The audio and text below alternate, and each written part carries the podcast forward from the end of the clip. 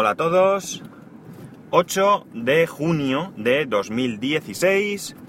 Son las 9 y 4 minutos y 25 grados en Alicante.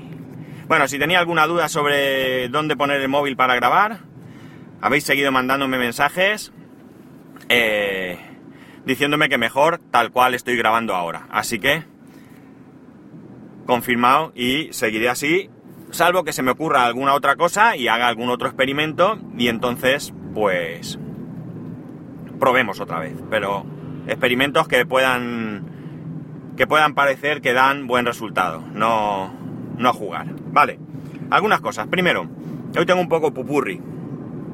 Eh, el, otro día cuando os hablé de Plex y demás, os dije cómo tenía organizados los directorios y que me estaba dando un problema eh, Tiny Media Manager porque me ordenaba las series por capítulos, perdón, por temporadas y no por eh, series en sí.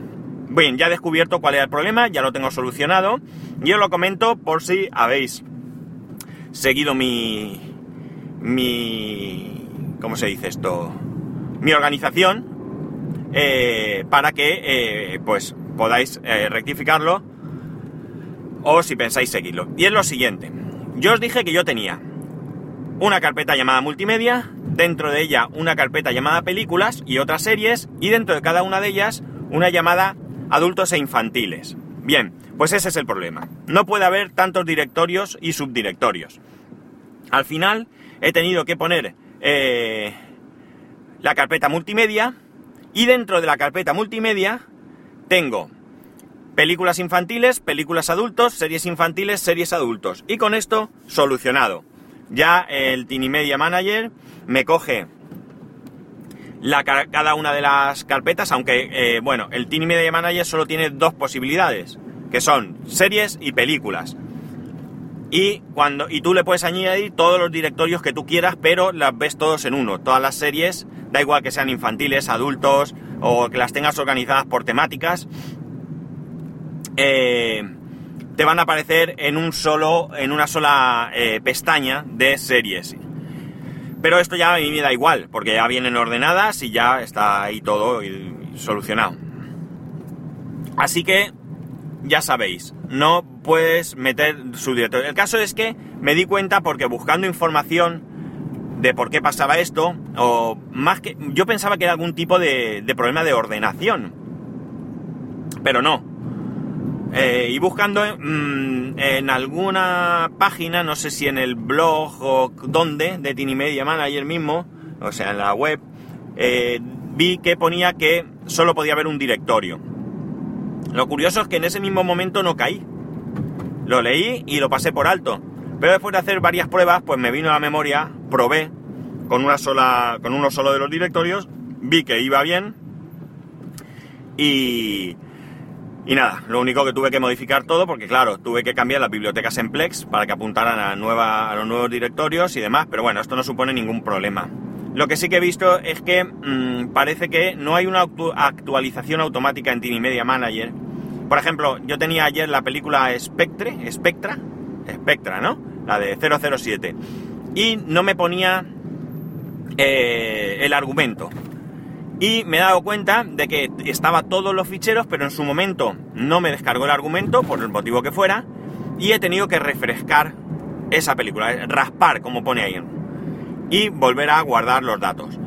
O sea, quiero decir que todo este sistema evidentemente no es perfecto, tiene fallos, en ocasiones me coge eh, argumento y demás en inglés, eh, es eh, anecdótico, pero pasa, ¿eh? Quiero que sepáis que por muy satisfecho que me tenga la manera en que he logrado tener todo esto, aún así todavía hay, o sea, quiero decir, no es perfecto, salen salen alguna vez eh, errores y demás, pero bueno, pues con prestarle un poquito de atención ya está. Eh, esto evidentemente me ha supuesto un buen trabajo, y eso que no tengo muchas series y películas ahí, tengo muy poquitas, pero entiendo que a partir de ahora es todo mucho más sencillo, todo mucho más fácil, y que obviando el hecho de que tengo que estar un poquito pendiente por los errores que se puedan cometer, creo que ya lo tengo todo, todo más que bien, más que bien. Eh, en el tema de que no es perfecto, os puedo decir que tengo la serie Érase una vez la vida, que a mi hijo le gusta mucho. La tengo en DVD, pero me la he descargado para tenerla ahí. Podía haber ripeado los CDs y demás, pero bueno, los DVDs, perdón, pero pues la verdad no me apetecía mucho. Y por ejemplo aquí el póster me sale en francés, eh, el banner y demás me sale en español, y cuando entras dentro de la misma serie, que lo tengo como temporada 1, no, no, no tiene mucho sentido porque solo es una temporada, pero bueno, por seguir la misma organización, pues el póster me lo pone en alemán. Cosas raras. Esto lo bueno que tiene es que tú mismo puedes ir a los diferentes servicios y puedes ir añadiendo los póster y demás. Hay un servicio que es fanart.tv, me he dado de alta, pero no he podido todavía hacer nada, donde tú ahí, eh, por lo visto, puedes ir añadiendo cosas. Érase una vez la vida no estaba, no lo encontraba. Hay otras series de Érase una vez, pero la vida no. Y creo que puedes ir añadiendo todo. Y ahí en el Tiny Media Manager le puedes poner tu identificador, de, o un identificador, no sé muy bien cómo va, porque como digo me he dado de alta y no lo he podido probar todavía, pero bueno, pues si tú mismo puedes ir añadiendo carátulas y demás, pues mira, vas contribuyendo a, a que esa base de datos vaya más y además te sirva a ti. Me faltaría en el Tiny Media Manager que hubiese un raspado hacia Film Affinity, que creo que es una gran, gran base de datos, además es en español y creo que está muy bien gestionada. A mí me ha dado muy buenos resultados siempre y, tengo que investigar a ver si se pueden añadir estos, estos scrapper a Tiny Media Manager, que no tengo ni idea porque no lo he mirado. Es algo que se me ha ocurrido durante la marcha hoy. Más cosas. Eh, me he descargado una aplicación para el iPhone que es gratuita con pago dentro de la aplicación de dos, creo que eran 99 o algo así, para desbloquear ciertas funciones, que sirve para editar los metadatos de las fotos. Mm, tiene muy buena pinta, mm, se le ve bastante completo. Entiendo que para aprovecharlo al 100%, eh, pues habrá que pagar esos 2,99. Yo de momento no lo voy a pagar, voy a probarlo, voy a ver si realmente me es útil. Y si me es útil, pues, pues no tengáis dudas que lo pagaré porque no es mucho dinero y sobre todo para una aplicación que me pueda ser útil. Pero está bien que puedas por lo menos tenerla, probarla y... Eh, llegar a, saber a ciencia cierta si es una aplicación que te pueda servir. Esta aplicación se llama mm, Metafo, PH al final, PHO, perdón. Meta, como metadatos, y Fo de foto en inglés, PHO. M-E-T-A-P-H-O. De todas maneras, os voy a poner el enlace a la iTunes Store, a la, perdón, App Store, en, en las notas de este capítulo. Bueno, os habéis enterado, y si no os habéis enterado, os lo digo, que Rakuten cierra en España, en Inglaterra y en no sé qué otro país, Holanda o no sé dónde. Yo no soy un gran cliente de Rakuten, mi única compra y, en principio de momento es la que iba a ser, eh, ha sido el HP Gen 8, el servidor, y si lo compré allí porque ya tenía decidido comprarlo en otro sitio, fue porque apareció ese cupón del 12% y, y bueno, me salió pues casi 25 euros más barato, más barato. Me salió, bueno, a mí me salió totalmente gratis porque ya sabéis que me regaló mi suegra, pero, pero bueno, una pena porque la poca cosa que yo había ido viendo pues tenía buena pinta. Parece que había buenas ofertas y bueno, pues aunque son tiendas terceros, de terceros, parece que se... Eh, que se movía bastante la cosa. Ya digo que yo poco lo conozco, pero realmente tampoco tengo una percepción mala de lo que es Rakuten, no tengo en mente oír o leer muchos comentarios malos sobre Rakuten en sí. A lo mejor quien más haya comprado pues sí que tendrá experiencias peores, pero yo no me puedo quejar. Yo compré, se hizo la compra del servidor, llegó a tiempo, todo perfecto, así que no, no puedo hablar mal. Esto demuestra que realmente no hay sitio para todos en Internet, por muy grande que se sea. Y ya por último, oye, un pupurri. Leo que Movistar tiene previsto lanzar el 5G eh, en principio para el 2018 eh, únicamente para ciertas cuestiones, eventos deportivos y cosas así, y para el 2020 estaría disponible para todos. Bueno, yo aquí tengo una cosa muy clara.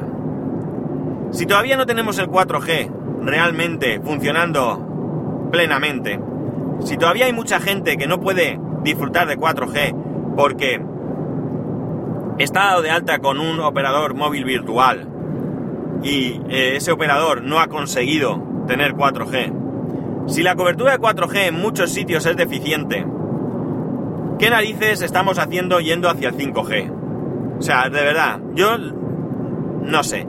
Y es más, ¿para qué narices quiero yo 5G si los planes de datos van a seguir siendo caros, carísimos? Hasta que no tengamos un planteamiento tipo eh, Internet en casa, es decir, sin límites, yo pago una cuota, me dan una velocidad y descargo lo que me da la gana, pues realmente me da igual que vaya más rápido que más despacio. Por lo menos en mi caso. En mi caso lo que más gasto sería el tema de subir el podcast y no me va mal, no me va mal.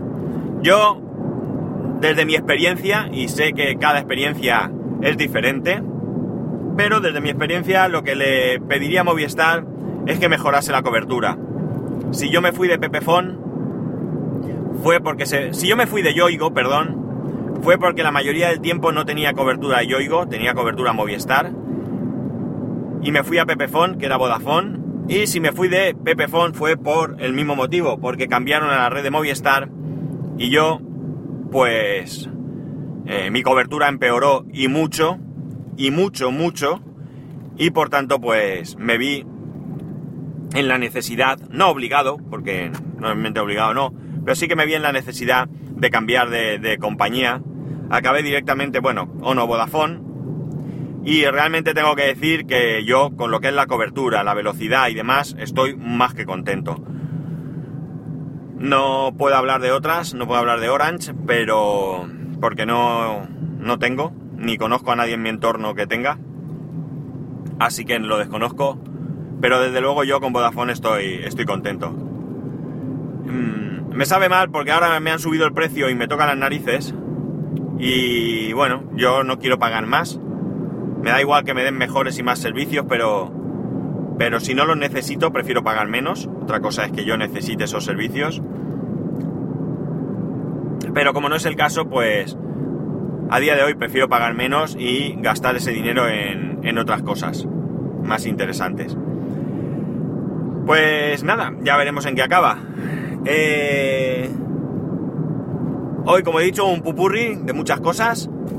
Y bueno, ya sabéis que para poneros en contacto conmigo lo podéis hacer a través de Twitter y Telegram, arroba spascual, y a través del correo electrónico en spascual, arroba spascual.es. Un saludo y nos escuchamos mañana.